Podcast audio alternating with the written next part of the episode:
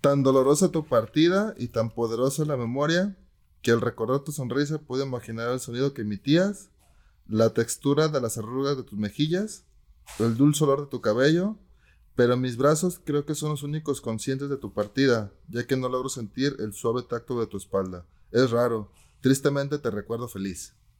Bienvenidos a su momento reflexivo sobre la cotidianidad de la vida. Nosotros somos Yamil y Yazbek en tu podcast llamado Psicocotidianidad con un nuevo tema donde vamos a hablar del duelo, que ya la frase que Yazbek mencionó habla mucho de lo que vamos a hablar. El duelo a la muerte de un ser querido. Sí, este... No sé, Yazbek, yo voy a decirlo. Dilo, dilo, dilo, dilo. Me siento un poco triste por, por el tema anterior, no sé, espero y nos sigan apoyando. Eh, es un tema donde hablamos no del ser padre desde la experiencia del padre, porque es algo que, que reflexionamos y que lo comentamos, pero te hacemos la invitación a que nos escuches y, y, si no te agrada, pues ya ahora sí no lo hagas saber. Estás viviendo el duelo de tu tema. Estoy viviendo el duelo de algo que, porque yo lo propuse, entonces apóyennos, ayúdanos. este, y bueno, pues como ya lo mencionamos, el día de hoy vamos a hablar de, del duelo. Eh, el primer, la primera pregunta de la que vamos a hablar es ¿qué es el duelo? ¿Qué es el duelo? Este, ¿quieres empezar, Yasbek? Bueno, pues el duelo es una es un proceso psicológico, emocional que se vive ante la pérdida de algo no necesariamente de la muerte, sino a la pérdida de algo. Es un proceso psicológico que cada uno vive, tiene sus etapas. Eh, pero sí, es ante la pérdida, exactamente ante la pérdida. Sí, yo ahí le agrego que también es, bueno, parte de es un proceso de adaptación emocional mencionado, que surge pues ante, como ya lo dijo Yazbek, la pérdida de algo, o sea, más adelante vamos a hablar, hablar de que no solamente es de un ser querido, aunque la teoría comenzó como postulado en relación a, a, la muerte y fallecimiento de un ser querido, hoy en día vemos que no solamente aplica ante esas situaciones. Sí. Y bueno, el duelo a veces lleva a, una inestabilidad emocional. Bueno, ya, ya por las fases que se tiene. Pero, pues ahora sí que es parte de, el duelo es, es parte del camino ante la pérdida. Se sufre o se sufre el duelo. De u otra forma, pero se vive. Más que se sufre, se vive el duelo. Y es personal. Cada quien lo vive de manera diferente y cada pérdida es diferente. Sí, este. Yo cuando Yazbek propuso el tema, yo le comentaba que este tema a mí me motivó a, a querer compartirlo porque cuando yo era pequeño nunca se platicó conmigo eh, que era la pérdida de un ser querido. Y ahora que ya vemos que no solamente aplica a un ser querido, sino al trabajo o a cierto tiempo de tu vida. O, pérdida de extremidades. O de alguna parte de tu cuerpo, de una relación. Este, pues cuando yo era niño le comentaba a Yasbe que, que se murió un tío, falleció un tío. Y para mí la reacción no fue como la más esperada tal vez por mi familia, porque yo veía a mis familiares llorando y sufriendo y, y no sé, descontrolados emocionalmente y mi reacción no fue ninguna, o sea, no fue llanto, no fue angustia, no fue tristeza. ¿Pero qué tan cercano era este tío? Eh, pues se podría decir que cercano, pero, o sea, yo tenía siete años cuando él falleció, entonces nunca, y le, digo a Yasbe que nunca a los niños muchas veces no se le habla de, de, esto, del duelo, del fallecimiento, de la pérdida. Es que, es que el duelo también, por lo que leí, está influenciado por la cultura, por la cultura de educación de la familia. Entonces, puede ser que entre más chicos sean, menos va a ser el dolor de la pérdida, o menos va a ser la forma de la conciencia que va a tener sobre la muerte del ser querido. Pero tenía otra cosa que hablaba era sobre el apego que se le tiene a lo que se pierde. Depende si estás muy apegado, si es un apego sano, si es un apego insano. si de cierta manera tenías cuentas por saldar, no hablando de problemas, sino, pero cosas que no dijiste, cosas que no le mencionaste, como si tuvieras una deuda, ya sea emocional, ya sea conductual hacia la persona, termina afectando porque prácticamente ya desapareció de este mundo terrenal. Pero ahí también me ponía a pensar, Yazbek, este, ¿nunca estamos en deuda con alguien más? O sea, ¿dejamos de estar en deuda con, con alguien? Es que, pues no sé hasta qué punto, creo que no. Y no tanto porque la otra persona te lo reproche, sino por los planes que tal vez tenías, planes que no hiciste, regalos que no lograste darle, pero creo que nunca va a ser suficiente. Ante una pérdida nunca va a ser suficiente lo que hiciste. Tal vez no te haga sentir triste, pero creo que nunca va a ser suficiente. Siempre, siempre va a haber un abrazo, un te amo que te gustaría decírselo otra vez, que te hace sentir en deuda. Sí, y esta pregunta la realizo porque pareciera que no hay como una receta para ser inmunes a sufrir el duelo, porque a final de cuentas eh, todos lo vamos a experimentar Dependiendo, ya decía, más adelante lo vamos a comentar de la personalidad, dependiendo de, como ya lo mencionó Yazbek, de la cultura, porque incluso anoche, hoy estamos a primero de noviembre, el 31 en México se hace la celebridad, es una tradición, ir al panteón, ya sea o muy temprano o en la madrugada o hoy, primero de noviembre, y ir a festejar pues a los fallecidos, a tus difuntos. Ir a, ir a celebrar. Y, y, ayer hablaba con una amiga y me decía que ella iba a ir a las 12. Y yo le decía que, que cómo es esa experiencia, no, no por miedo, sino por, por que hay gente que sí va. Creo, creo que hay hasta un tipo tour que suelen hacer en los panteones. Yo nunca he ido. Yo, tampoco. Yo no soy muy fan de ir a los panteones.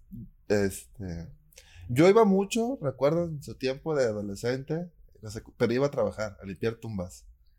esos dos días se llena bastante. ¿Te pagan por limpiar las tumbas? Céretro se llama, ¿cómo se llama? ¿No? Mm, pues nosotros llegábamos, le, le, le su propiedad, le decía. y decían que sí, y se ganaba buen dinero. Este, a las personas era como su tributo, irles a limpiar su, sí. Su lugar donde están. Dejarle flores. Dejarle flores. Y hacerle el altar. El altar de muertos es como llevarle comida típica y eso. Y me preguntaba mi amiga que por qué no iba o, algo así. Yo le decía que, pues en mi familia mi abuelita sí va. Pero ya después que yo crecí, que tomé mis propias decisiones o empecé a, a, ver por mí, no fue como algo necesario el ir. O sea, reconozco que mis, mis familiares que han fallecido pues están ahí, pero para mí no es una necesidad ir a las 12 de la noche. Pues, pues creo que ya son creencias, ya son situaciones que tal vez de cierta manera te hacen sentir calma. En mi caso, mi caso fue la mamá de mi mamá, mi abuela, la que falleció, tiene poquito, dos años, tres.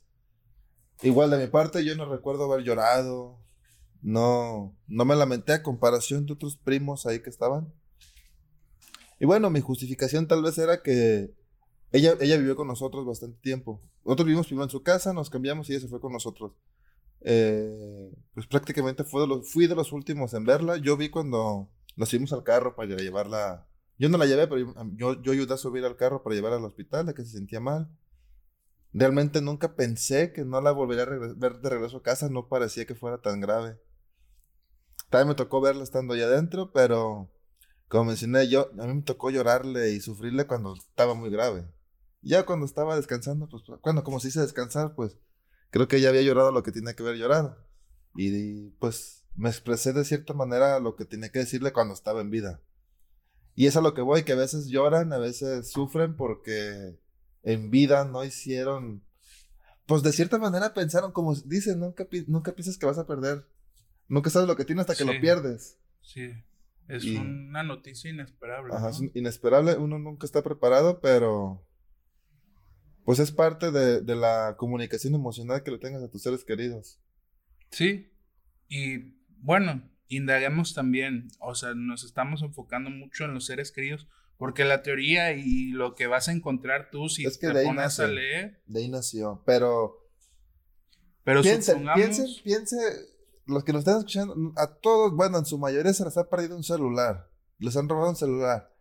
Reflexionen cuál fue su, su, su, conducta, cuál fue su frustración, desesperación, ya no voy a tener con quién hablar, cómo voy a hablar. Y ahora que somos más dependientes a sí. eso. Piensen nada más en ese momento en perder un celular, que se lo roben, sí, fue, se lo compraron con su dinero. No. pero todo ese proceso que está pasando en su cabeza, de que primero no se la creen, se frustran, de que es todo eso, eso es el duelo.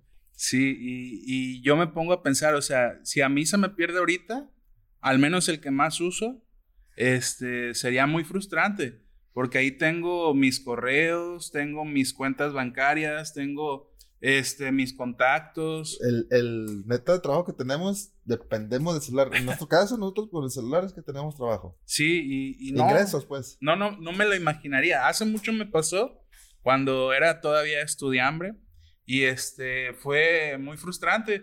Y como ya dependemos mucho de él, me endeudé, fui a Coppel y no duré ni un día sin celular. Cuando ya me había endeudado y tenía otro celular porque requería de, celular. Se siente pues raro. Y es ahí lo que les comentaba hace un momento, el apego que se le tenga a lo que se perdió. O, que nos roben la moto nosotros que somos motociclistas. A veces. es necesaria. A veces porque se te vaya el internet. Nomás por no tener. Porque perdiste el internet por un momento. Tu conducta, observa, tienes un momento de, de frustración, de no saber qué hacer, donde después. Ah, pues ni pedo, dices. Eso, eso es un duelo. Eso es parte del duelo. También la pérdida de un empleo, tal vez, no sé. Este, cometiste algún inconveniente, algún accidente, alguna situación que te puso en controversia y pues te tuvieron que despedir. Y también a veces es frustrante o el hecho de pensar que en algún momento te tienes que salir de esa empresa porque tienes que evolucionar y mejorar. Yo recuerdo, Rito le tocó cuando yo trabajaba en Cinemex y para mí Cinemex fue uno de mis mejores trabajos porque la dinámica entre compañeros es sana, es muy amena, es muy cercana y los vínculos afectivos que vas creando con tus compañeros, también cuando toman la decisión, le, a mí me fue muy difícil. Y platico con compañeros que siguen ahí y les digo, ¿por qué no te sales? Si ya egresaste, ya tienes el título, salte, atrévete a hacer algo más. Pero lo que más pesa eh, en una pérdida del empleo o salirte de un trabajo es el hecho de que ya esos, esos vínculos afectivos ya no los vas a, a frecuentar a frecuentar tanto. Sí, también me ha pasado. Sí. Y, tú duraste años. Yo duré un mes. Me acuerdo cuando trabajé en una tienda de telas aquí en Colima, se llama Parisino. Creo que es nacional esa tienda. Yo duré poquito y también cuando renuncié, porque fue por vacaciones nada más. Ahí tuve que mentir cuando entré dije que no estudiaba, pero pues había que sacar para la inscripción. Sí. Sí, cuando renuncié, sí se siente raro porque a pesar de que era un horario criminal, que así son en la mayoría de trabajos. Sí, estar de 7 a 8 hasta las 7, 8 de la noche. Pues fue, fue un momento muy, muy chido que tuve con los compañeros. Sí, no, y aparte también por lo que se vive, ¿no? Yo como vuelvo ahorita a eh, escuchar a Yazbek, me remonto y digo, bueno, fue una etapa donde me esforzaba, trabajaba, estudiaba, hacía actividades deportivas que la acreditación de deportiva, iba a taekwondo, después a box, este, lo que estaba aprendiendo en la facultad, eh, las dificultades de que a veces, no sé, no tienes para ir a la cafetería y comprar, pero estás trabajando para pagar los estudios y todo eso es un duelo que se vive, que se experimenta. Ahora también está la pérdida de una relación que creo que es la más difícil a veces también de hablar. Es de las más difíciles, creo, dependiendo de la...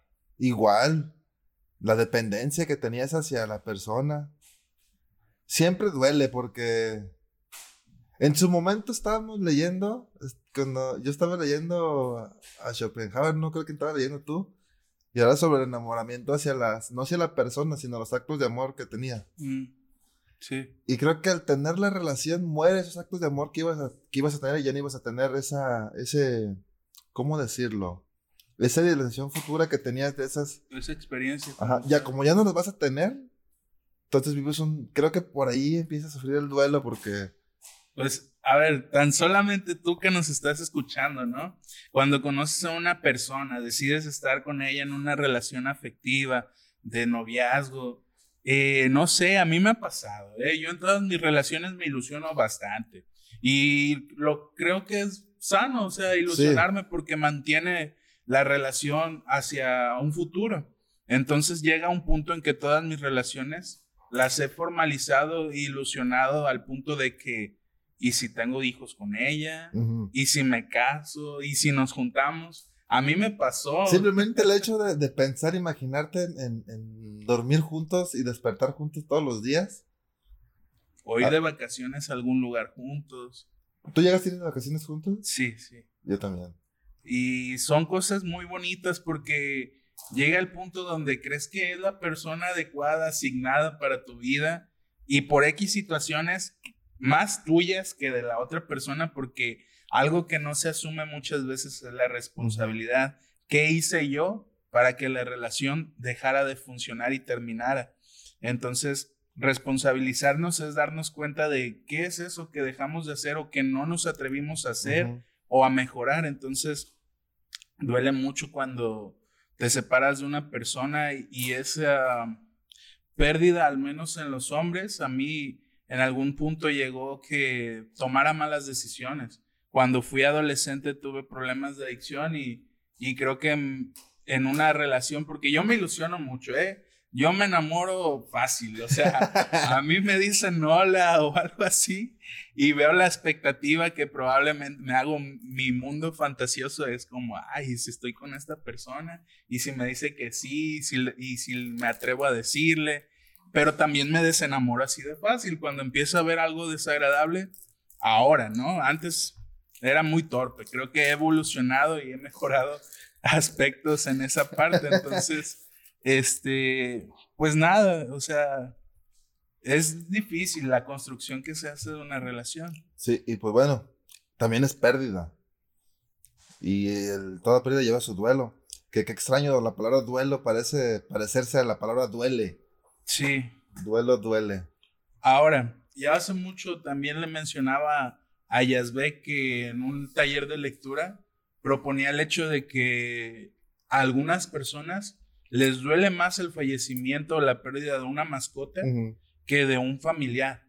Pero como lo vamos a ver más adelante y, que ya Yazbek hace rato me, me preguntaba en relación a mi tío, ¿qué tanta cercanía tienes con esas personas? Sí. Porque pues una mascota es la que te recibe siempre con felicidad, que está ahí para soportarte o para aguantarte o para jugar contigo o que te alegre el día. Y con la familia también creo que tiene que ver con la creencia o no sé cómo decir tu ideología sobre qué es una familia. ¿Qué tanto le soportas a la familia? ¿Qué tan fácil te puedes separar de ella? ¿Qué tan fácil te puedes olvidar de ella? Porque sé de gente que llora bastante hasta por primos, terceros, cuartas, o sea, Generaciones. sí, y aún así les duele bastante porque están demasiado arraigados con la familia. Y sé de gente que se le ha muerto un primo hermano y pues es como una persona X. Sí. E incluso hace poco vivimos la experiencia de eh, la pérdida de un compañero de la mm. facultad. Para mí es compañero, no fue amistad porque no creamos esa amistad, pero fue mi compañero de la escuela y créanme que se han fallecido conocidos, este, personas cercanas y no he ido a su funeral, pero a él sí, sí fui, este, porque también era motociclista y tuvo un accidente en moto, entonces fue como empatía ante la situación que se puede vivir en familia por una pérdida de un accidente automovilístico.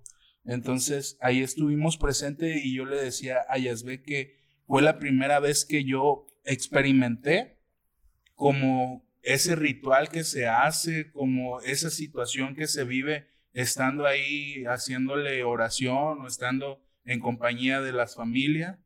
Y no sé, este, hasta hace entonces comprendí cómo era perder a alguien, porque ahora veo su perfil de Facebook y ahí está, pero él ya no está. Ya no está así. no, de hecho en su momento cuando fuimos, y es parte del duelo, a pesar de que igual no, no fue una amistad tan cercana, Llega un momento en que no te la crees y dices, ¿en serio falleció? ¿En serio falleció?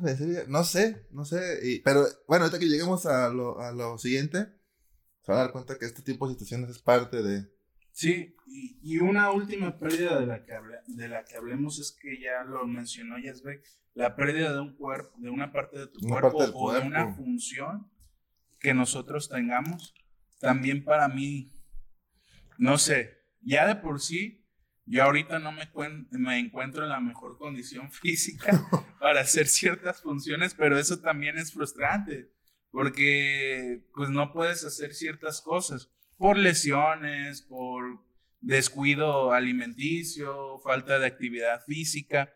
Pero imagínense que por algún accidente, ya sea laboral o que vas en la calle y pasa alguna situación, te accidentas y pierdes, no sé, una parte del cuerpo. Pues imagínate nada más la pierna, ya no podrías caminar, dependiendo de la edad que tenías, pero imagínate de nuestra edad, que ya tenemos entre 26 y 30. Quedarte postrado nada más en una silla. Una sola silla. O tal vez traer una prótesis, pero sabes que el ritmo en el caminado no va a ser el mismo, no va a ser el mismo. Al menos en su momento, ¿no? Ya conforme. Sí, igual te vas adaptando, te vas adaptando. Es como a un bebé, si nace sin alguna piernecita, pues creo que no va a haber un duelo porque no ha está acostumbrado a caminar. O el duelo sería menos, porque cuando crezca se va a dar cuenta que no tiene una parte de su miembro. Y si los papás le explicaron y le hicieron entender y tuvieron esa contención, como se le dice, tal vez no sea tan frustrante para él. Sí, parece que no. Creo que no sería tan frustrante. Pero en estas situaciones como nosotros, que tenemos la función y de repente, ¡puf! Ya no vas a poder tener esas funciones. Es que llega el proceso de que ya no voy a poder hacer lo mismo, ya no voy a poder hacer. Imagínate, yo, ¿qué deporte tendría que hacer? Todo eso, todo lo que se renuncia a veces por la pérdida de una extremidad. Creo que te lleva un duelo y otro duelo y otro duelo porque perder una extremidad. Yo me imagino a un, a un, a un boxeador que se le pierde una mano, que pierde el brazo y en, y en su mejor apogeo, ¿no? Tal vez. Tal vez, pero yo creo que incluso ni en su mejor apogeo, pero ya simplemente el estar compitiendo, boxeando, perder un brazo, va a tener el duelo uno de pérdida de brazo y el duelo de ya no competir, no estaba compitiendo porque ya no se le va a permitir. Ahí está el, el ejemplo de hace poquito que mencionaba de Richard. Richard Colón. Richard Colón. Que ahí sus familiares son los que están viviendo el duelo. Están viviendo el duelo porque, pues él él cognitivamente ya tuvo daño. Ya no, no es tan consciente como era cuando fue boxeador, pero pues su familia le tocó verlo cuando boxeaba, verlo feliz. Y ahora tienen el duelo de verlo en esa situación y ya no verlo boxear. Es un doble duelo. Sí, entonces existen muchos ejemplos de lo que viene siendo un duelo. Un punto más a resaltar que a mí me gustaría antes de seguir con la segunda pregunta es que en el duelo no tiene un tiempo específico. No podemos de manera consciente distinguir cuándo comienza un duelo y cuándo termina, porque vamos a ver más adelante que existen diferentes tipos de duelo. Entonces, muchas veces no podemos obligar a alguien a decirle, hey, ya pasó, supéralo, ya, olvídate de eso. Ya, este, Déjate de cosas. no seas tan exagerado. Exacto. O exagerada. No exageres. Porque, pues, o sea, es un proceso individual, no puedes decirle no. otro, deja de llorar. Ni siquiera yendo a terapia el terapeuta te puede decir, ya, ya dejas. Pues no, es, es un proceso, un acompañamiento. No les hagan caso a sus amigos. ante el duelo. Sí, aquí volvemos a retomar. Te llevan al consumo, eso no te va a ayudar. Este, aquí volvemos a retomar lo que hace dos podcasts donde hablábamos de la toxicidad. No te creas profesional, no te creas experto. Tal vez tú ya viviste un duelo y de cierta manera, la manera que tú buscas ayudar a tu amigo o a tu familiar, es lo que tú consideras más sano, pero lo más recomendable es de que le digas que vaya a recibir atención psicológica o psiquiátrica en algunos puntos. Si lo quisieras apoyar, apóyalo con el simplemente hecho de escucharlo. Ya le estás haciendo un gran favor porque el desahogarse, el desahogo es fundamental en el, en el duelo. No quedarse con esa, no contenerse emocionalmente. ¿Quieres apoyar a alguien que está en duelo? Ofrécele tus oídos, tu tiempo, que te escuche y va a ser más que suficiente para ese momento no sé, la lleve mejor. Sí, entonces, pues la duración del duelo puede iniciar al poco tiempo de saber la noticia, pero también puede durar dependiendo las habilidades y estrategias de la persona para confrontar este tipo de situaciones. Y, y las formas de terminar el duelo son diferentes. Hay quienes el duelo termina en una depresión mayor y ocupan atención médica. Hay quienes el duelo lo terminan en, una, en un estrés demasiado alto que ocupan medicación también. Sí. Entonces, no, no, el duelo no siempre se va a terminar diciendo color de rosa. Al contrario, a veces termina en una conclusión un poquito fatal, pero se sobrelleva yendo con el profesional, claramente. Ahora, advirtamos, que ya más adelante lo vamos a ver, que si después de 6 a 12 meses el duelo no se ha trabajado, no se ha superado, entonces vamos a hablar de un duelo patológico, que ya está relacionado más con una enfermedad ante la situación emocional que se está viviendo. Sí. Este, y bueno, el duelo como tal es la pérdida de algo real, de algo que teníamos en nuestra vida, en, nuestro mundo, y que esa pérdida pues es, está relacionada o puede estar relacionada a una persona o a una situación. Y, y lo, lo más trágico, por así decirlo, es que se sabe cuál es esa persona y cuál es esa situación. No es como algo que, que digamos, ah, ya lo voy a olvidar o ya, ya no lo voy a recordar porque nuestro psiquismo va a estar ahí guardado. sí, sí, siempre va a estar alguna forma de recordarlo. Y pues el, el fin no es olvidarlo, porque si no, puedes en otro duelo y vas a experimentar lo mismo. O sea, no puedes borrar, e, eliminarías todo el aprendizaje que tuviste. Sí, y, y a veces yo recuerdo una paciente que tuve que iba por cuestiones de obsesiva compulsiva, que no le gustaba estar en los camiones, no le podía tocar los tubos porque sentía que se ensuciaba las manos. Y, recuerdo que no sé por qué surgió el tema en que ella me hizo saber que, que había tenido la pérdida de una hermana. Y entonces yo quise empezar a trabajar eso porque ella decía, no, yo ya lo superé. Y bueno, nosotros como psicólogos al empezar cometemos muchos errores. Conforme nosotros vamos adquiriendo experiencia, evitamos esos errores, pero somos seres humanos que en la búsqueda de ayudarte somos inexpertos en algún momento, que es algo que en la escuela no nos enseñan, pero al yo querer retomar ese, ese punto de ella, porque yo detecté que todavía era como muy impactante hablar de esa situación, de la pérdida de su hermana, pues se fue y ya no regresó. Ni a Dios me dijo. O sea, yo la agendé para otra cita y ya no volvió la señora. Como que fue algo que dijo, ah, no, no, no vine por esto. ¿Por qué me estás hablando de eso? Ese no es mi problema, ese no es mi problema. Pero dense cuenta, o sea, nosotros en, en, psicología sabemos que las personas se acercan por un problema manifiesto, que es lo que ellos dicen. Pero hay un problema oculto, o sea... Sí, ellos están yendo por la, por la, ¿cómo se dice? Por la consecuencia, no están yendo por la causa, a veces no conocen cuál es la causa de lo que está pasando.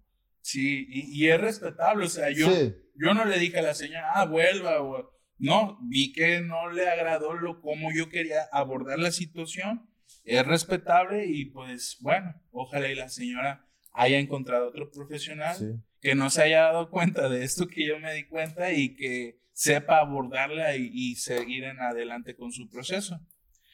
Este, bueno, otro, otro de los puntos es de que existen determinantes en la elaboración del duelo. Sí. Que ya me, eh, ya mencionaba la cuestión de la cultura y que también aquí implican ideas religiosas, filosóficas o espirituales.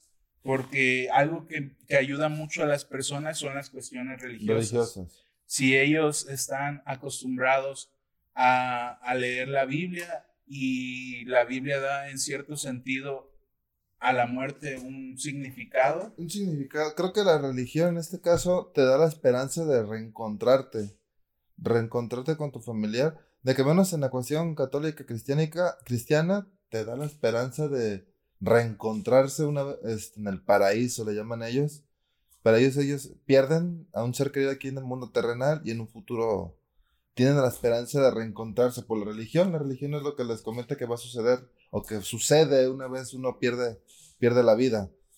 Eh, la resurrección para la vida eterna, tipo de situaciones. Pues sí, los tiene con la esperanza y de cierta manera un poquito contentos, de cierta manera al saber que se van a reencontrar otra vez. Y darnos cuenta de que probablemente estos rituales que implican ciertas idencias religiosas o creencias religiosas nos van a ayudar también a adaptarnos, porque en estos rituales, en este, eh, no sé, en este tipo de, de encuentro que se hace para despedir a la persona, pues puedes llorar libremente, puedes compartirlo con los demás, incluso a veces se da un discurso de la persona más cercana al fallecido y los demás están escuchando y pasa cierto tiempo y decía aquí en la lectura que después de, de este tiempo ya la persona es más consciente de la pérdida de la, de la persona, de, quien falleció. Un, un, momento trágico que he observado, que me ha tocado observar es cuando hay dos. Cuando tienes a la persona en, en el velorio y vas y lo miras en el cajón y ves que ya falleció, veo que se derrumban mucho ahí y el otro es cuando ya los van a enterrar Ahí sabes, sabes que ya fue la última vez que lo viste, ya no vivo, pero lo viste, ya al enterrarlo, sabes que ya se fue y ya no lo vas a poder volver a ver. Fíjense que a mí, cuando lo de mi, nuestro amigo, yo no quise verlo, ¿eh? Yo... yo tampoco lo vi. De hecho, no sé si quedó reconocible. Fue un accidente bastante trágico. de nuestro compañero. Fue un accidente trágico. De hecho, yo me molesté porque no sé si a ustedes les pase, pero Colima es muy pequeñito y existen muchos grupos y nosotros como somos motociclistas y somos repartidores ahorita actualmente, se empezó a compartir el video del accidente de él y yo me molesté, yo les dije, oigan, por respeto a la familia, eliminen ese video. Para mí, o sea, fuimos morbosos porque lo vimos, sí.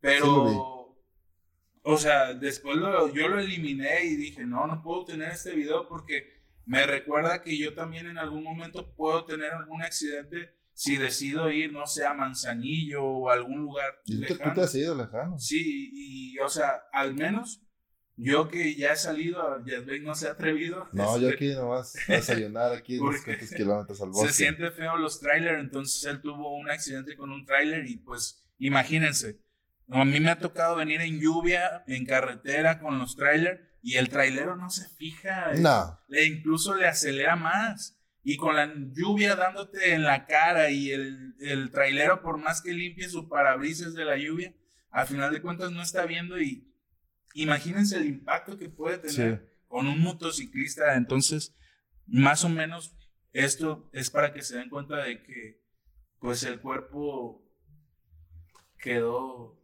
Pues quedó muy, muy, muy dañado, nomás por decir alguna palabra. Sí, y, bueno. tampoco yo no lo vi, no lo vi y no supe si quedó reconocible. No quiero decir esa palabra, pero no supe si quedó reconocible. Pero bueno, esos dos casos, esos dos momentos que yo te decía son los que he observado que son los más dolorosos entre los familiares y seres cercanos.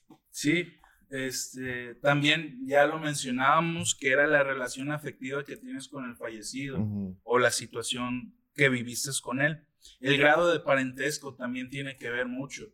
Yo hace, hace tiempo no recuerdo si le decía a Yazbek o a otro amigo que el día que mi madre fallezca, que es la persona más significativa en mi vida, no sé cuál va a ser mi reacción. Creo que ahí voy a saber qué es el duelo como tal. Yo, yo también no he sufrido un duelo tan fuerte como he observado a otros. Igual no he perdido un ser querido tan cercano. Creo que el más cercano fue mi abuela en este caso. Pero igual yo no tengo ni idea, no me imagino cómo es que voy a vivir. Y creo que es parte de porque nadie está preparado. No te educan. Porque, pues, es que es algo personal. A pesar de que vives las mismas fases, las vives de manera diferente, las vives de tiempo diferente. Sí, y no es lo mismo perder a una mascota, perder a una pareja, que perder a una madre, un padre. Un padre, un hermano. Porque ahí implica el otro punto, el grado de dependencia. Un hijo. Un hijo. Yo tengo una conocida que a lo mejor luego la invitamos, o sea, los temas que ahorita estamos proponiendo, a mí se me ocurría, no lo he hablado con Yazbek, pero se me ocurría en algún momento ya traer a un profesional que nos ah, hable como tal del tema y retomar estos temas. Es que pues todos los temas tenemos de cierta manera algún conocido. De todos los temas que hemos tenido hasta el momento, hay algún conocido que nos puede enriquecer más el, el podcast. Y, y, recordaba esta conocida que está en Eterno Cielo, se llama. Cielo Eterno. Cielo Eterno. Y nos, nos compartía. nos compartía en algún momento que a las madres que, que pierdan a un hijo recién nacido, uff, es algo casi traumático. exacto, es que imagínate todo lo, todo lo que la persona se imaginó, el cuarto, el deseo, el anhelo, sí, como, cuando, la esperanza, verlo estudiando, el nombre, el cuarto, los, los, la ropita. ¿Cuántas ilusiones no mueren junto con el fallecimiento del bebé?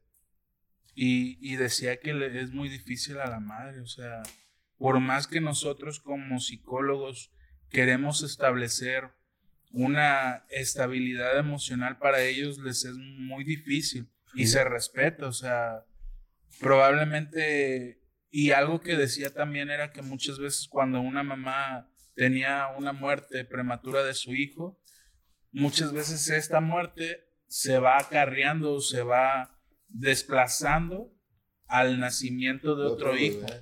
Y, y, el niño que, que nace no tiene una explicación de todos estos deseos y anhelos de un, un hermano fallecido. desplaza todos los, todos los sueños, ilusiones que tenía hacia el otro hijo. Y ahí ya nos metemos a otro. Lo está despersonalizando porque está pensando en el otro bebé teniendo a este. Entonces, son diferentes. Entonces dense cuenta. Nosotros estamos, este tema, y, al igual que los otros. Ay, jamás. Sí, es muy largo. Nosotros estamos dando como los puntos más importantes o a resaltar los que nosotros consideramos que a ustedes les puede hacerse cuestionar y que muchas veces pues no nos, no nos atrevemos a indagar o hablar porque algo que el ser humano tiene por naturaleza es el miedo a la muerte, o sea, quisiéramos ser también este, inmortales. Pues, ¿cuánta gente no lo está buscando ya? Sí, la, la, medicina, las neurociencias, la farmacología. Ya la, inteligencia artificial, todo eso está buscando que ser eternos, ser eterno. Pero no, tenemos un fin en este, en este mundo y somos, este, ¿cómo se dice lo contrario a, eternos? Somos mortales. Simples mortales. Sí, que vamos a cumplir con una función y que nosotros vamos a saber cuál es esa y, y además y además es por por cómo cómo qué, palabra es es por ah, pero para favorecer el cambio climático tenemos que morir. Entre más seamos más daños va a tener el planeta. Entonces es bueno que vayamos muriendo uno a uno y vengan las próximas generaciones. Sí y, y bueno este eso es como tal lo que nosotros proponemos del duelo, de lo que implica hasta cierto punto, de los diferentes tipos de duelos que puede haber. Este, y bueno, el proceso suele uh, ser más difícil si la persona tiene sentimientos no resueltos o conflictos, que ya también Yazbek lo mencionaba. O sea, y yo proponía, ¿no? En algún momento dejamos de estar en deuda con la persona pero más que estar en deuda, creo que es en el sentido de que, ah, bueno, yo, yo a mis conocidos y a mis amigos no me van a dejar mentir, pero yo nunca oculto nada. Yo prefiero decirlo, hablarlo, expresarlo, porque es lo más sano. Entonces, si, no sé, ya hace algo que me desagrada, se lo voy a decir. Incluso en la facultad pasó.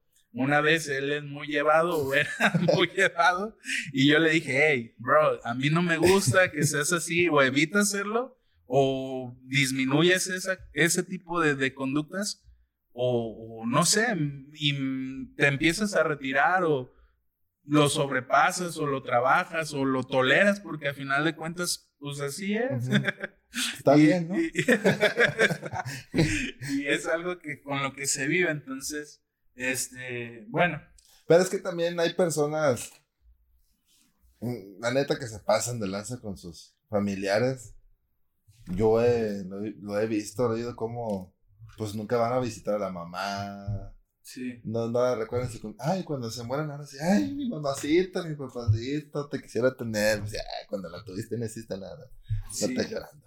Entonces, no, no, no vale solamente con el pensar, porque a mí me ha pasado yo ahorita el ejemplo que más se me vino a la mente es con mi psicólogo. Mi psicólogo para mí ha sido una persona muy importante en mi vida que me ha ayudado muchísimo y bastante. Y a veces digo, bueno, quiero agradecerle. Le voy a comprar una hamburguesa de, de Car Junior porque una vez escuché que le gustaba mucho de Car Junior. Pero siempre la cuestión económica a veces me hace dudar y pensarlo. Y duele, duele, duele comprar hamburguesa en Car Junior. Sí, entonces, pero es algo que al menos digo, bueno, cuando tenga ya la situación económica, se lo voy a agradecer de esta manera. Cuando gane unos 15 a la semana. Entonces, pero no vale solamente con desearlo, hay que implementarlo, llevarlo a cabo.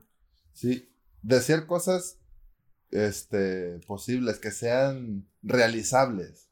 Sí. Tampoco quieres regalarle algo grandísimo, no sé, regalarle la luna y cuando se fallezca, ti también porque no regalaste la luna, pues no era posible. Sí, sí. Algo que esté dentro de tus manos. Y bueno, ahora pasemos a la segunda pregunta, que era, ¿cómo se experimenta, el, duelo? como tal? Pues para esto hay etapas, el duelo tiene sus etapas y, se experimenta mediante estas etapas. ¿Las menciono y vamos discutiéndolas o...? Sí, sí, sí. ¿Cómo, cómo que entonces acá? Eh, sí, no sé cuáles traigas. Mira, yo traigo... Está... Negación, que es la primera etapa, de lo que hablamos un poquito hace rato, rabia o enojo, que es la segunda, negociación, que es la tercera, etapa depresiva, que es la cuarta, y por último, la aceptación.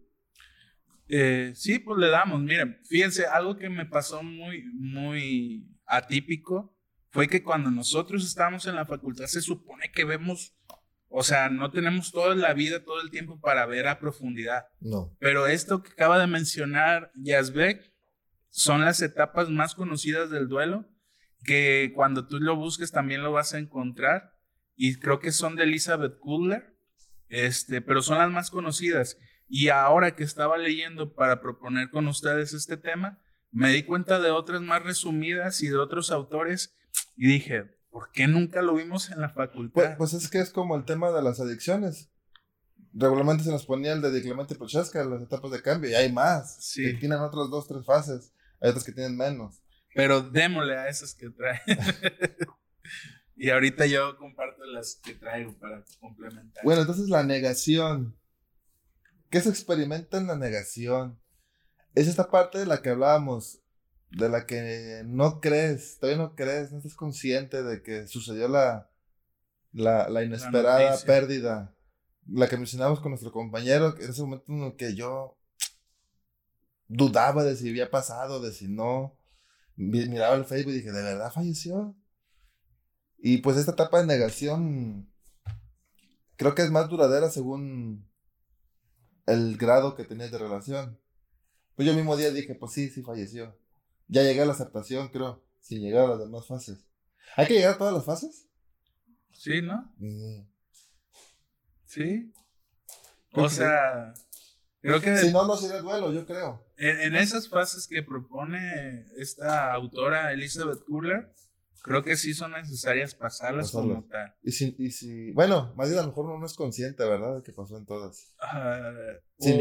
o, no tiene la misma duración también, puede ser. Son micromomentos. Sí, dependiendo, como ya lo veíamos, de que dependiendo del vínculo afectivo que tengas con la persona, creo que va a ser el estancamiento, porque se habla más adelante de estancamiento en relación a una etapa. Entonces, podemos pasar de, de la negación a la, a la aceptación así de rápido. Sí, sí, cierto. O estancarnos poquito. porque hay personas que todavía pierden a su, perdieron a su ser querido y pasan los años y no sé si creer que todavía está en negación, pero hacen comentarios como, yo todavía siento que está aquí. Yo no creo que se haya ido, yo todavía lo percibo aquí.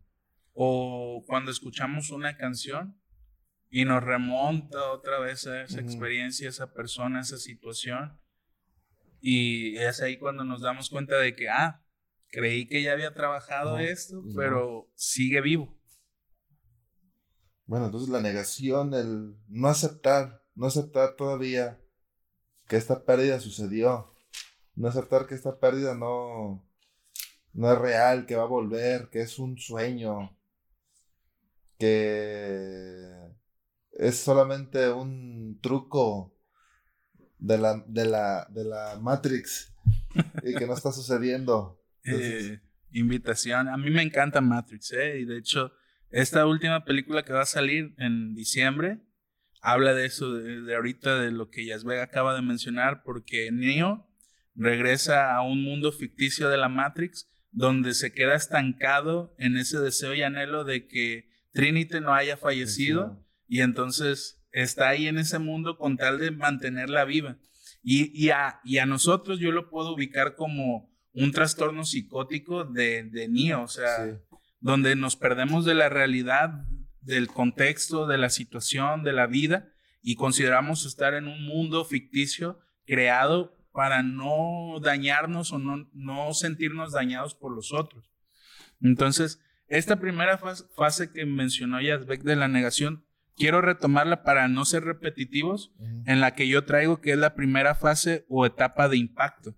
Esta etapa de impacto eh, es dura pocas horas o dura semanas y, tiene, y es después del deceso, de que tú sabes la noticia, que puede cursar tanto em, embotellamiento como la liberación emocional intensa. O sea, tú puedes que al saber la noticia puedes quedarte impactado y no saber cómo reaccionar.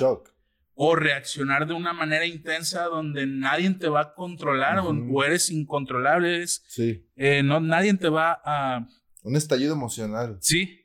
Entonces, este, se decía que también puede mostrarse como una conducta semiautomática, donde tú ya estés probablemente capacitado a reaccionar por una duelo antepasado y tengas como una noción de qué es vivir un duelo. O, esto no sé si también tenga que ver cuando haya enfermedades terminales, o sabes que tu familiar está grave, o sea, que te dijeron que no sales, necesito un milagro.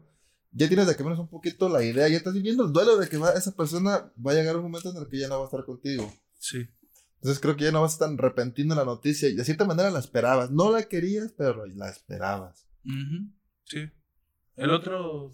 El otro es la rabia o enojo. Rabia o enojo. Pues imagínense, ya lo hemos estado diciendo, pero pues sí, yo me enojaría. Es que en la negación todavía estás con la esperanza, estás con la idea de que está todavía aquí, que, que no sé. Pero ya cuando lo perdiste, si llega la rabia y el enojo de que no va a volver, ya lo aceptaste, bueno, no aceptaste, pero es como de, ¿por qué? ¿Qué pude hacer yo para evitar eso? ¿Por qué me merezco esto? ¿Por qué a mí? ¿Por qué la vida es así? Sí, ¿por qué? ¿Por qué me están haciendo sufrir a mí? Entonces, esta etapa de rabia y enojo que es igual una, una explosión emocional que pues, creo que es bastante dolorosa porque sí te enojas bastante. Yo no me ha pasado, pues, pero bueno, si me he enojado me he enojado bastante, he estado frustrado, he estado diciendo maldiciones por perder un celular. O bueno, también una relación. Cuando se robaron mi coche. Uf. Cuando perdí también las relaciones.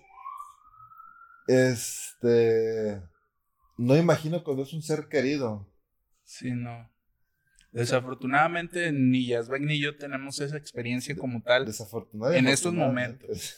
No, pues desafortunadamente lo menciono porque, pues... Sí, y, no por esto los vamos a hacer menos, ni somos empáticos, entendemos hasta cierto punto cómo sería el dolor.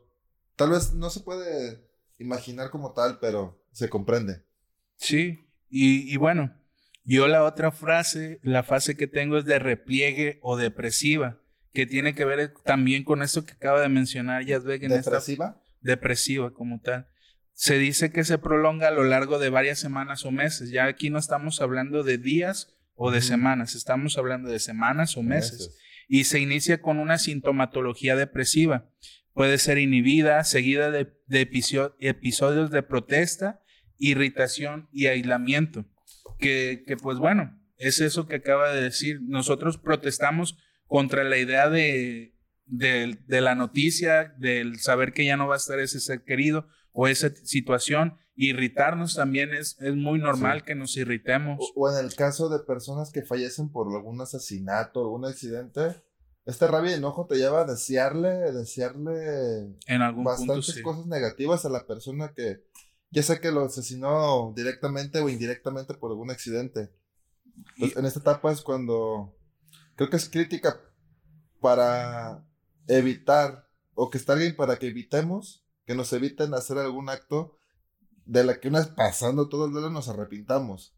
Sí, y el último punto aquí es el aislamiento, o sea, también debemos de, ser conscientes si la persona se quiere aislar, dejarlo, o sea, no obligarlo. dejarlo, pero estar atento. Estar atento, sí. Sobre todo por la etapa depresiva. Acá la etapa depresiva está en otro momento. Pero estar en una etapa depresiva eh, tiene que ver con niveles químicos del cerebro.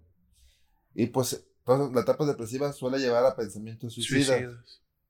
Y pues no es tan difícil hoy en día tener forma de suicidar. Entonces sí, dejarlo aislado para estar atento. De qué consume, qué tiene a la mano. O con quién se está juntando, qué está haciendo. Ajá, exacto. No solamente a veces te puede llevar a pensamientos suicidas, pero sí pensamientos de consumo a sustancias que no te van a ayudar a, a sobrellevar el duelo. Sí. Porque ahorita, no sé, es una teoría que yo tengo. Las personas con problemas de alcoholismo, sobre todo, son personas, yo desde mi experiencia, de lo que he aprendido y de lo que he adquirido conocimientos en mi práctica, son personas que en algún momento se quedaron estancadas en un duelo.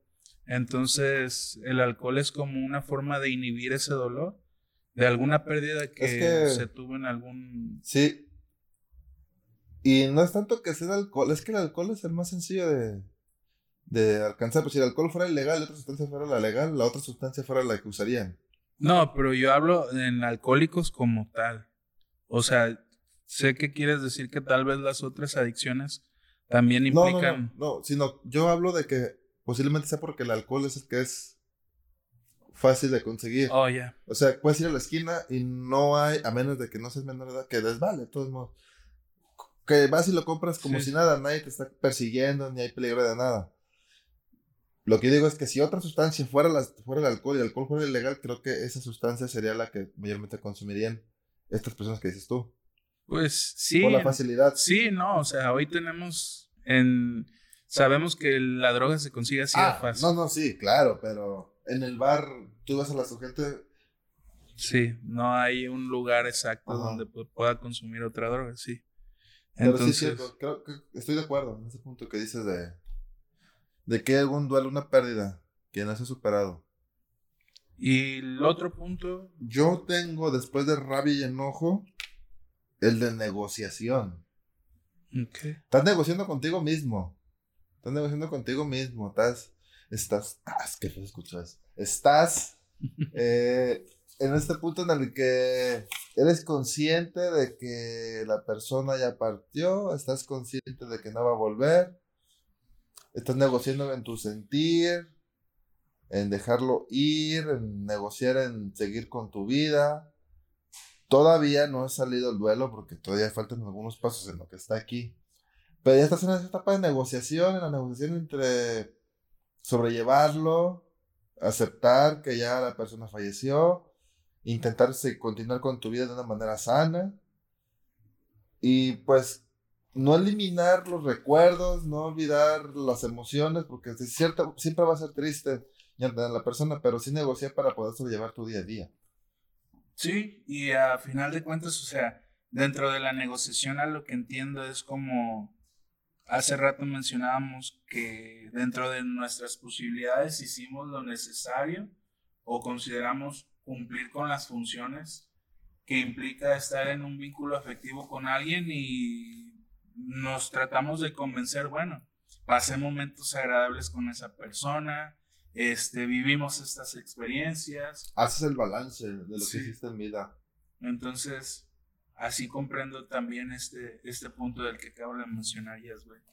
El otro punto, porque ya el, el mío como que resume este tipo de, fases. El, tuyo resumió Yo tenía rabia y enojo, Porque, una, negociación y después etapa depresiva. Que, que yo ubico las primeras dos que mencionaste como esta etapa de impacto, del saber la noticia y luego la fase de repliegue o depresiva, porque incluso en la negociación pues es como salir de esta depresión, de esta situación que me mantiene o me estanca en, en saber que ya no va a estar esta persona. Sí, en la negociación pues piensa, en los negocios uno gana y uno pierde. Y por eso es crítico este punto. Está, aquí está en la mitad. Y está en el punto en el que continúas hacia terminar el duelo o te quedas, y continúas hacia arriba, hacia las otras dos etapas. Y, y por eso es importante el acompañamiento. Para que alguien te esté dando las herramientas para saber negociar contigo mismo y puedas sobrellevar el duelo, no ir en retroceso, que este negocio no te haga perder de cierta manera. Verlo como en la palabra negocio, pues el negociar, como se dice coloquialmente, uno gana y uno pierde en, la negociación. Entonces, pues, es, es importante tener las herramientas o que te ayuden a tener las herramientas para poder sobrellevar y tener con qué negociar. Cómo darte cuenta de lo. En este balance de. Ah, pues logré hacer esto, logré hacer esto. No hice esto y ya no se va a poder hacer. Por más que ya no se va a poder hacer, pues entonces ahí es donde empieza la aceptación. Pero sí hice esto, afortunadamente. Sí. Totalmente. Y pues bueno, de que sigue la etapa depresiva, que es un poquito de lo que estamos hablando. Y en la última, ¿qué tienes? Eh, yo tengo la frase de recuperación como tal. Aceptación acá. Sí, y dice que se produce al cabo de seis meses o un año, que ya lo habíamos mencionado. Después de estos seis o doce meses, si tú no experimentaste de manera eh, consciente o sana este tipo de, fases, después vamos a hablar de un duelo patológico. Entonces, decía que frecuentemente esta etapa coincide con el primer aniversario del deceso produciéndose en este periodo una intensificación emocional en la línea de nostalgia, tristeza, llanto, que finalmente dará fin al duelo. ¿Qué quiere decir eso? Cuando la persona llegue a esta fase, va, a pasar un año de la noticia que en aquel momento recibió. Y probablemente el aniversario le puede traer nostalgia, tristeza, pero va a ser el, fin de este periodo, de esta transición, a darse cuenta de que esa persona va a seguir en vida en su mente, pero no vi, no como tal. no, de manera terrenal. Sí. Sí, así como en la película de Coco. Acuérdense que por los recuerdos, de cierta manera, sí.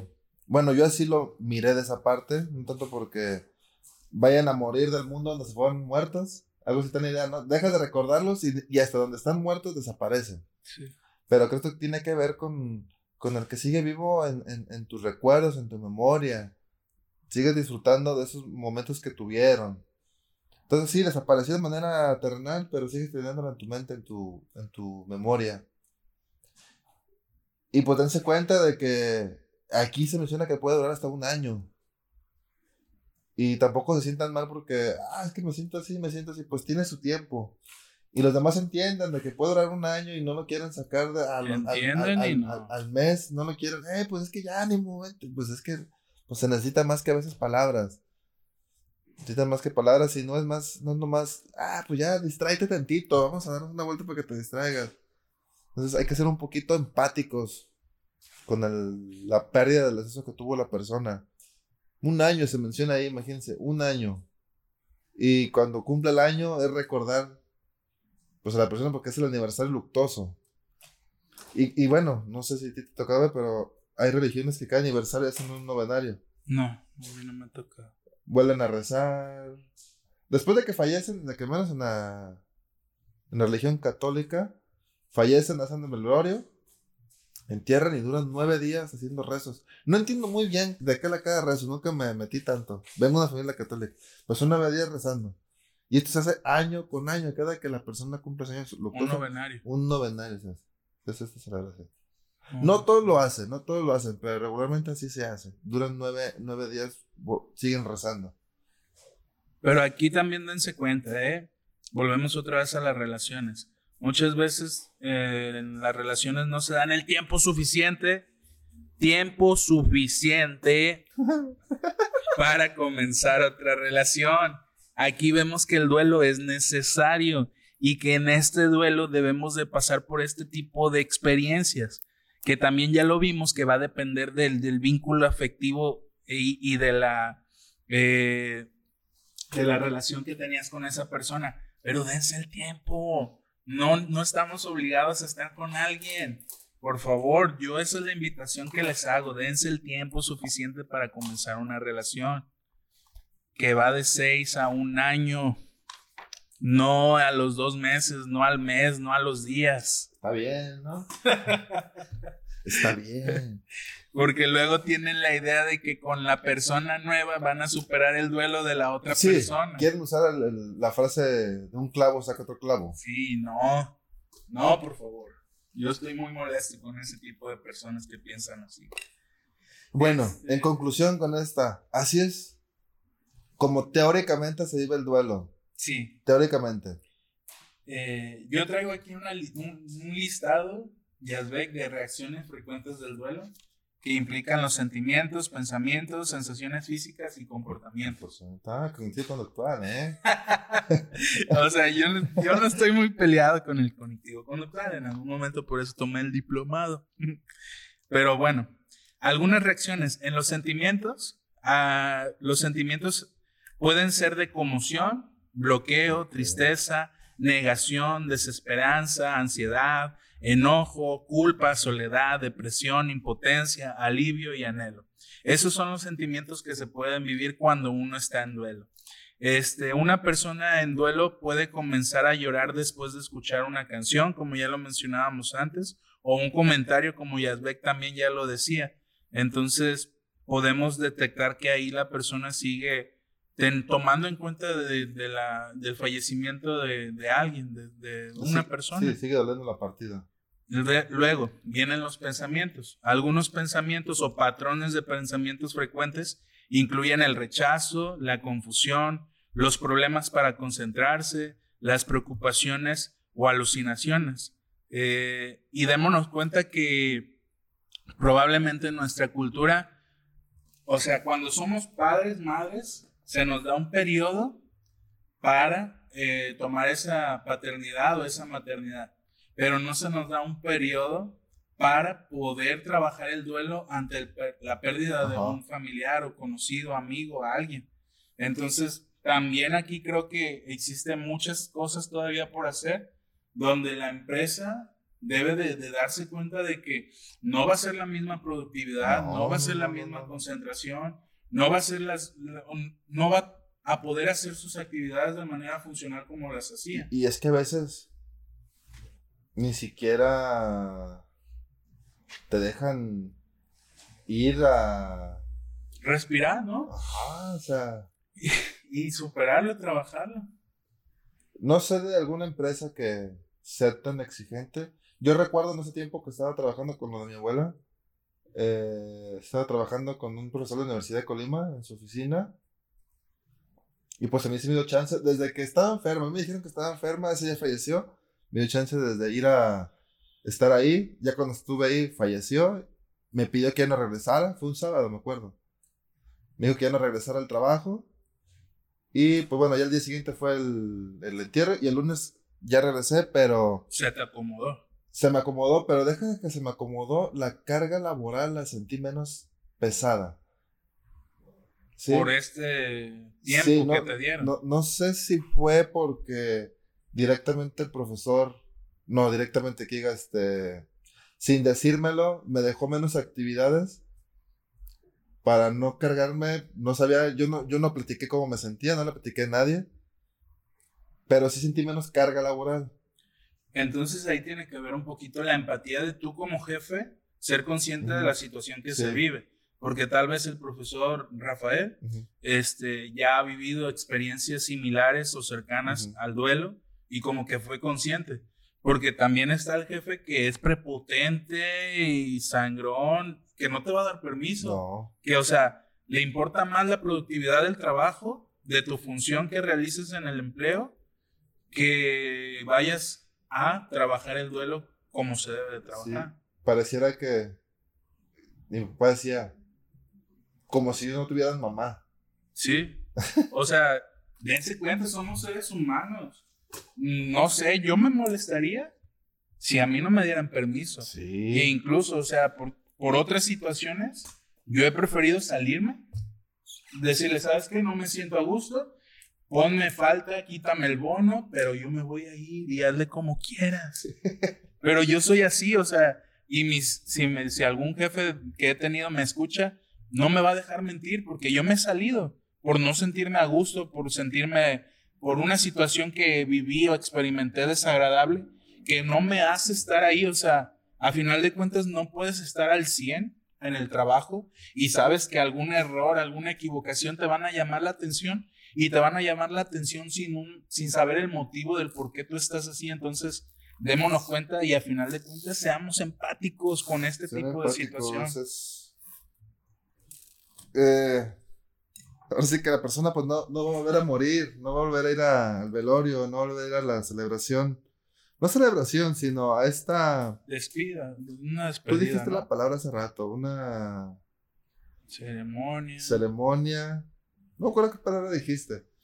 Y pues no la volveré a hacer porque la persona, pues. Ritual. El ritual. Pues déjenos asistir al ritual, es parte del duelo, se va a sentir mejor, se nos van a agradecer en un futuro. Y si no, hazle como yo, salte, y no importa si pierdes un día, o sea, el dinero va y viene, pero la experiencia de este ritual. No te corren por una falta. Sí, no.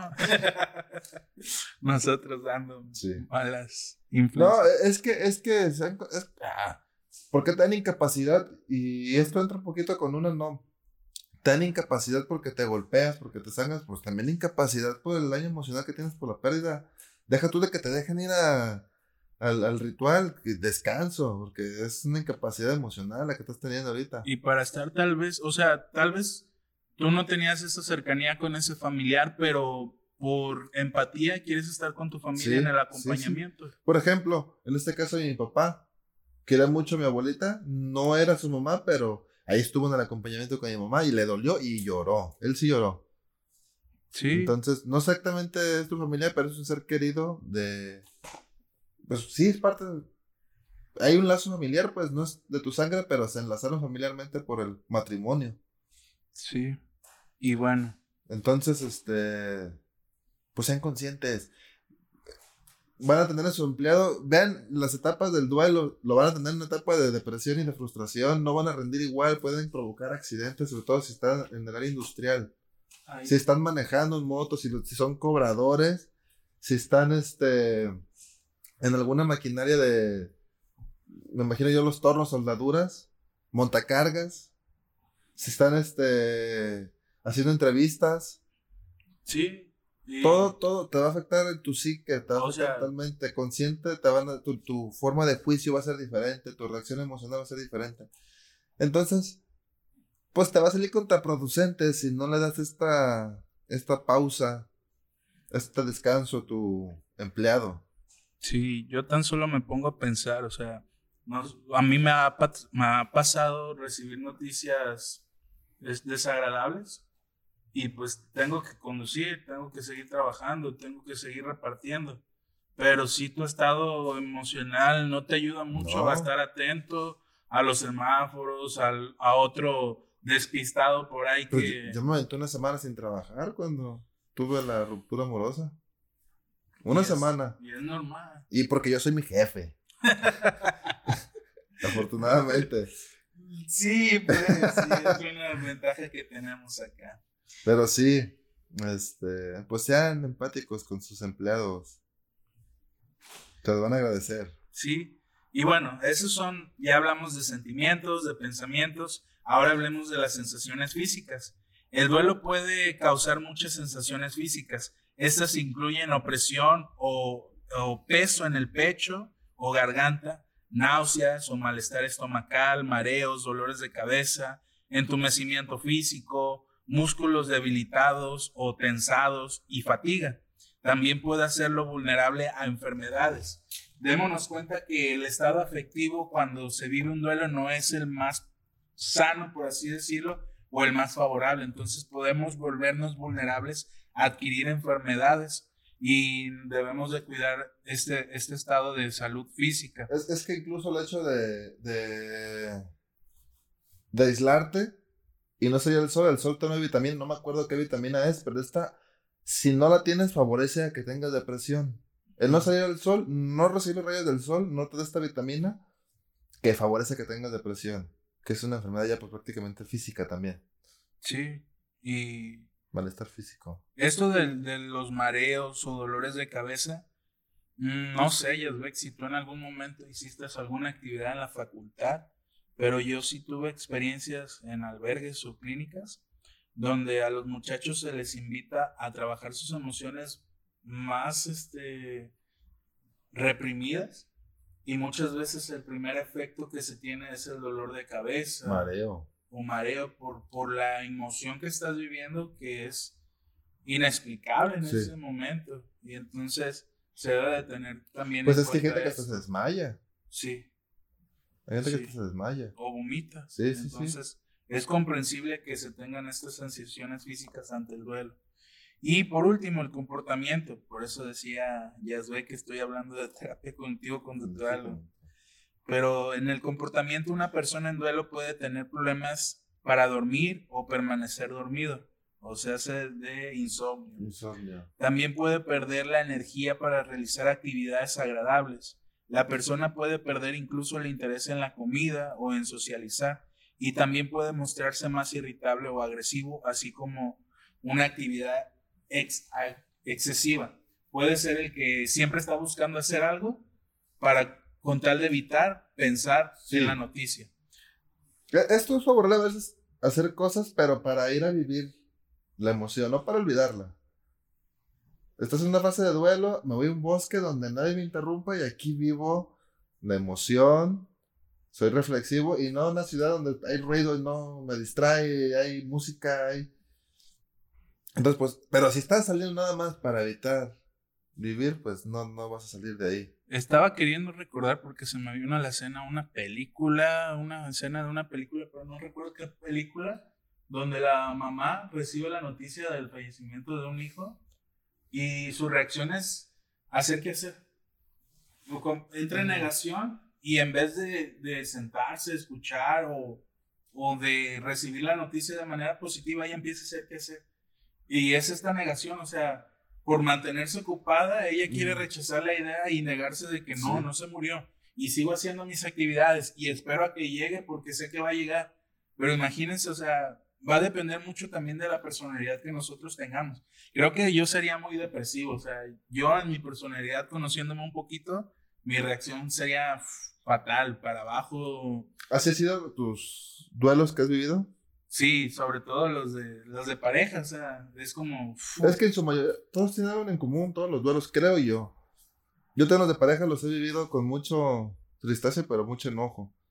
Y pérdidas yo recuerdo de carros, celulares, también llega un punto en el que me enojo bastante. En la etapa de negación. Entonces, no sé cómo va a ser la pérdida de un ser querido, pero también me iría para pues un momento muy triste y de furia, una mezcla de enojo y, tristeza. Sí, y bueno, eh, ¿algo más que quieras agregar, Yasbe? Pues en esta pregunta de cómo se experimenta el duelo, ya no tengo alguna idea. Bueno. Es personal nada más, ya cada quien... Estos sentimientos que yo acabo de mencionar son totalmente normales sí. entre el periodo que ya habíamos hablado. Pero después, ya Yasbeck lo mencionaba hace rato, se vuelve en una depresión mayor. Sí. Donde es después de este periodo y donde debemos de tener en cuenta Pensamientos de muerte, porque la persona se vuelve más vulnerable. También debemos de tener preocupación, bueno, la persona tiene una preocupación mórbida con sentimientos de inutilidad, o sea, que no se siente útil, probablemente del poder ayudar ante el ritual o ante este encuentro, este enletecimiento, enletecimiento. ¿De que se hace más lento? Ajá, psicomotor. O sea, hace que aquí va a haber más fatiga o, pérdida de energía, deterioro funcional intenso o prolongado. O sea, la persona le va, a tener dificultades para concentrarse o pensar en algo. Eh, experiencias alucinatorias complejas o persistentes. Yo recuerdo aquí, Yazbek, por una experiencia que no lo voy a compartir en su totalidad, pero en algún momento algún compañero de la colonia falleció, donde yo me sentí culpable por la muerte que él tuvo, trágica, y recuerdo que muchas veces mm, duré como una semana sin poder dormir y escuchando voces. Ataques de pánico. Como que él me hablaba porque yo me sentía culpable de su fallecimiento. No doy mucho énfasis en qué pasó, porque quiero que permanezca así. Pero sí escuchaba en, mis medios sueños, como ya queriéndome dormir, que yo era el culpable, que por qué no había dicho, por qué no había evitado que se muriera. Creo, creo que eso tiene que ver con la ansiedad, el estrés postraumático, ataques de pánico. Y, para mí fue, o sea, ay, caray, escuchar. Sí, sí, sí. Es muy, a mí me asustó bastante. Dije, no. Momentos, estos momentos. ¿Cómo se llama? la, alucinación auditiva. Sí, y, y, o sea, yo en mi ritual espiritual fue hablar con él, decirle, ¿sabes qué? Yo no fui el culpable, incluso te evité que en algún momento te mataran, por así decirlo. Y y ya después ya no. Pero creo que eso te lo dijiste tú mismo porque estás diciendo que te sentías culpable. No, sí, o sea, yo lo digo, en mi ritual de despido ah. con él, eh, fue lo que yo me dije, o sea, pero queriéndoselo decir a él en mi alucinación. Ahí, estaba la fase de negociación. Sí, sí. O sea, yo le dije, ¿sabes qué? Yo pude evitar, muchas veces te dije que no hicieras esto, que evitaras estar con ciertas personas, pero pues bueno, no fue mi culpa, discúlpame, pero no fue mi culpa. Y ya después de ahí, este, ya no tuve esas alucinaciones auditivas. Luego también está el aumento o disminución de peso. Aquí es muy notable tanto la pérdida como el aumento de peso. Sí, sí, sí, a veces dejamos de ver a algún conocido y luego lo vemos y pum, o está muy gordito, está muy flaquito y, y somos muy poco empáticos y muy poco asertivos asertivos. Asertivos. Asertivos en ese punto y, vemos. ¿Qué te pasó? ¿Ya deja el foco? Sí, pero no sabemos cuál es la situación emocional de él. Que yo, que yo, que yo esto, como tutoría del alcohol, yo, la gente que tiene problemas de obesidad o están demasiado delgados, también tienen algo que no han resuelto. Sí, sí, sí. O sea, no hay como una norma donde digamos el cuerpo correcto es este para decir que estamos sanos, pero también tomemos en cuenta de que existe tal vez problemas emocionales que no ha resuelto la persona. Y, y no consumen alcohol, pero consumen comida. Sí, entonces Aquí estos últimos puntos estamos hablando de un trastorno depresivo mayor, que ya debe de ser atendido por un psiquiatra. Aquí ya no podemos ayudar mucho los psicólogos, o sea, podemos seguir haciendo contención y acompañamiento, pero requerimos de un trabajo multifuncional o multifactorial o multidisciplinario. multidisciplinario. Lo, lo, lo ideal sería que te acompañara el psicólogo y el psiquiatra. Y lo ideal es que estos dos se conozcan, que trabajen juntos. Y probablemente aquí ya se va a requerir de medicamento, que ahí ya va a depender mucho de las personas. Hay personas que van a decir, no, no necesito medicamento. Hay teorías de psicología donde se dice que no se necesita medicamento, pero debemos evaluar el mayor beneficio del paciente para evitar cometer un diagnóstico no acertado y poder darle probabilidades a resolver ese conflicto. Entonces, eh, bueno, traigo también duelos, tipos de duelos. No sé si ya nos pasemos o podamos trabajarlo en cómo se trabaja el duelo. ¿Y cómo se trabaja, si gustas? Esa es nuestra última pregunta, ¿cómo trabajar el duelo? Bueno, yo aquí tengo algunos puntos que dice, no aislarte, desahogarse con quien quieras. Donde, donde leí decía que desahógate. No con quien quieras. Eso es lo que voy. A donde, donde leí ahí en una página de tanatología donde decía que te desahogaras con quien tú quisieras, pero que te desahogaras. Yo no estoy muy de acuerdo que te desahogues con quien tú quieras porque puede que la, lo que recibas en cuanto a consejos no sea lo correcto y en vez de ayudarte te lastime más. Y tú, persona, si va alguien, es lo que mencionaba hace rato, si hay, va alguien y se desahoga contigo, solamente escúchalo. Sí, es más fácil que le des acompañamiento que darle tus consejos de 50 centavos. Porque puede que tu intención sea la mejor, pero... Pero no, vas a perjudicar en, vez de ayudar. en vez de ayudar. Entonces, sí desahógate con quien... Si tienes algún amigo psicólogo, aprovecha. Aprovecha. si no te, te paso mi número. Y me puedes hablar. Sí, y, y algo aquí aclarar. Yo he platicado de muchos amigos y conocidos porque algo que a mí me gusta es escuchar y es algo, una habilidad que nosotros desarrollamos. Entonces, este, ¿por qué digo que aprovechen a sus amigos psicólogos? Porque ellos deben de tener esta capacidad o van a generar esta capacidad de escuchar y no interrumpir, dejar que el otro comparta lo que te quiere decir sin que tú metas prejuicios, sin que tú metas tus experiencias y es lo mejor. Que todo, en todo grupo de amigos siempre hay uno que como el que da buenos consejos o que escucha, ese es el correcto. Si tienes ese, ese es. Y si no, es porque tú eres ese amigo. Si no está, es porque tú eres ese amigo. y a veces es, es, conflictivo porque entonces si yo siempre escucho y si siempre quiero dar los mejores consejos o nada más dar acompañamiento, ¿quién me va a dar acompañamiento a mí? Pues ve con un psicólogo. Eso es autoconsejate y ir con un psicólogo. Sí. Eh, ¿Cómo trabajar la muerte? Con un tributo, un tributo a la muerte. Eh, estas celebraciones que hacemos, de, desde el ir al entierro, ir atrás del carro, o no sé, en su caso no sé cómo lo hacen con los que incineran. Yo he ido a puros donde es un entierro. Eh, estos tributos que se hacen con el altar. Pero en tanatología creo que se hace un ritual, ¿no? se hace en tanatología, van contigo directamente los tanatólogos a la ¿cómo decirlo? Al ritual que están haciendo de, no sé cómo se, en cada, en cada religión, pero es cuando están velándolo. Mm. Es cuando va el tanatólogo. Cuando yo he visto que va el tanatólogo. La despedida. ajá. Sí. Eh, tengo que el trabajo es personal, no es universal.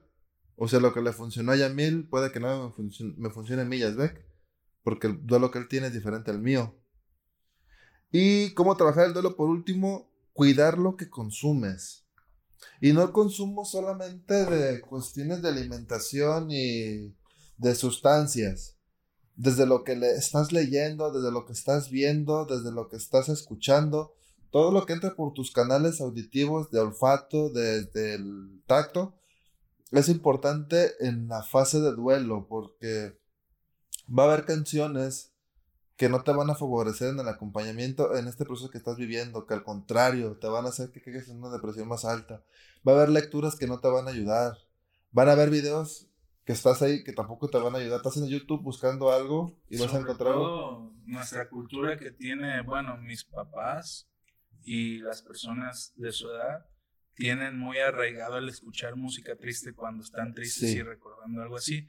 Entonces, mm, no es recomendable ya, ya está de más decirles que pues consumir alguna sustancia psicoactiva o el alcohol tampoco te va a ayudar. Eh, consumir alimentos sanos, porque estás en una etapa de descompensación. Regularmente dejas de comer sano, entonces ocupas vitaminas, ocupas cosas saludables, come cosas saludables, frutas, verduras, eh, no tantos alimentos procesados. Entonces, es importante lo que consumes, todo lo que consumas, todo lo que entra por todos tus, tus ¿Cómo se llaman los sentidos humanos? Sí. Y bueno, ya. Eso es lo que tengo como sí. un poquito aquí. Yo, yo traigo uno como predictores para evitar un duelo patológico y pasar por un duelo sano, que es la falta de salud física o mental. Aquí si no cuidamos nuestra salud física y mental, probablemente estamos propensos a vivir un duelo patológico. También la ambivalencia afectiva con agresividad en relación preexistente con el difunto. O sea, hace, eh, no somos conscientes de nuestra forma de expresar nuestras emociones y pasamos del enojo a la tristeza, de la tristeza a la alegría. Eso es la ambivalencia afectiva. La frecuencia de duelos repetidos. Debemos de ser conscientes que si una persona tal vez perdió su trabajo, luego perdió su mascota y luego perdió a una persona afectiva cercana a él, pues obviamente va a estar en una depresión muy profunda Y debemos de ser conscientes también de eso. Entonces, también se vuelve un predictor de un duelo patológico si ya vivimos una experiencia de estas. Eh, también otra, eh, otros síntomas de, alerta o de alarma es el retardo psicomotor, la culpabilidad morbosa e ideas de suicidio en el primer mes. Este, y esos son mis puntos a rescatar. Bueno, otra cosa que quería mencionar, si a ustedes que nos están escuchando son psicólogos, les interesa este tema o estos tipos de, de temas, yo les propongo una bibliografía pequeña, bibliografía pequeña, John Bowlby y la pérdida afectiva y tristeza y depresión, Sigmund Freud, que fue el primero que habló de esto, que en duelo y melancolía, y Elizabeth Kurler, que es una psiquiatra que fue la que postuló las fases de, del duelo que mencionó Beck. Pues bueno, ¿qué llegamos? ¿Conclusiones? Conclusiones. Pues. En conclusión, todavía no descubrimos cómo tener la vida eterna. Tampoco todavía descubrimos cómo prepararnos para el fallecimiento de una persona. No tenemos un reloj mágico que nos diga cuándo, que nos diga cómo. Entonces, estar conscientes de la muerte que nos acompaña día con día puede suceder en cualquier momento, le puede suceder a tu familia en cualquier momento, siendo la persona más sana, puede sucederle algún accidente. entonces estar presente de que puede suceder. Hay que cuidar lo que uno consume cuando está en el duelo, hay que ir con un experto, con un experto en este tema de tanatología y pues darle el mejor tributo a tu ser querido. Mm, ¿Cómo tú lo ya consideras? No, ya no te mortifiques por lo que no hiciste, por lo que hiciste. Eh, ya de aquí en adelante solamente queda recordar los buenos momentos. Haz tus celebraciones como te gusta hacerlo y, y vívelas, pues tal vez como le gustaría a tu familia le que le hubiera gustado verte. Sí, y bueno, yo tengo dos frases ya para terminar, muy pequeñitas. Yo tengo también un... La primera es, no llores porque las cosas hayan terminado, sonríe porque han existido. Y la otra es, el duelo es un indicador de amor. O sea, hace que si a final de cuentas nosotros vivimos un periodo de duelo es porque sabemos amar. Creo que este es el, el referente. Si te dolió bastante es porque lo quieres bastante. Sí, y tenemos esa capacidad de amar, entonces es lo más sano vivir un duelo. Y bueno, yo aquí tengo una, un pequeño escrito y dice así, el último viaje llega sin avisarnos, sin prepararnos, sin decirlo. A veces no nos permite ni despedirnos y nos vamos sin un adiós, sin un abrazo, sin un te amo, sin un perdóname. Mientras vivimos realizamos tantos viajes y hacemos tantos planes, pero nunca pensamos en ese, que llega cuando menos lo esperamos y como un ladrón nos transporta a otro planeta. Quiero saldar cuentas con la vida, quiero perdonar y pedir perdón por todos mis errores, soltar y dejar ir todas mis amarres, y así como amado nervo poder decir, vida, nada te debo, vida, estamos en paz. Muy bien, con esto terminamos nuestro episodio del podcast Psico Cotidianidad. Hacerles la invitación, bueno, primero los agradecimientos a, Gorilas, Artes Marciales Mixtas. En Gorilas MMA. En su página de Facebook y al profe Charles, Charlie Carlos Mancilla. Que ya vi que nos da like, no sé si nos escucha, pero ya vi que nos da like. Gorilas también nos da like, nos comparten, de hecho. Este, y bueno, ya nada más terminar nuestras redes sociales. ¿Y es, güey? El mío es Germán Rito en Instagram y Facebook. Y mi página de Conecta en Facebook. Yo tengo que recordar cómo se llama el mío. En Facebook me pueden encontrar como Yamil Dreamlight, Chávez Covarrubias. Eh, tenemos nuestra página de Reconstruyendo una vida sin adicciones.